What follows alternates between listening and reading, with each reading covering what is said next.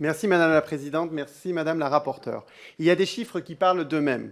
En 2017, l'Agence du médicament recensait 530 médicaments d'intérêt thérapeutique majeur en rupture de stock ou sur le point de l'être. En 2020, 2500 signalements et en 2023, presque 5000. Vous l'avez dit, c'est multiplié par 10. Où va-t-on? Mais derrière ces chiffres, il y a l'épuisement des patients qui errent en vain de pharmacie en pharmacie à la quête de médicaments parfois vitaux.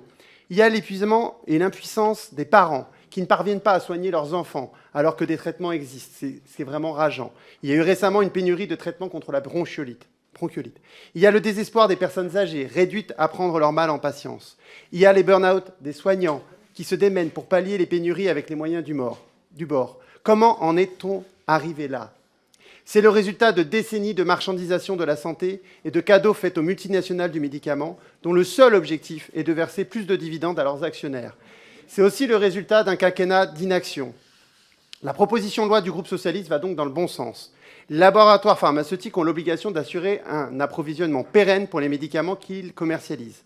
Ce texte propose de fixer un seuil minimal de réserve que devront constituer les industriels pour anticiper les périodes de forte demande. Il a aussi le mérite d'augmenter les sanctions à l'encontre des laboratoires qui ne respectent pas leurs obligations.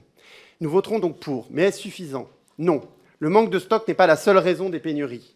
Il faut un grand plan d'urgence pour sécuriser l'approvisionnement en médicaments. Cela passe évidemment par la création d'un pôle public du médicament ayant vocation à assurer l'approvisionnement, notamment en médicaments stratégiques, comme l'a proposé mon collègue Damien Maudet, proposition qui est soutenue par 90% des Français.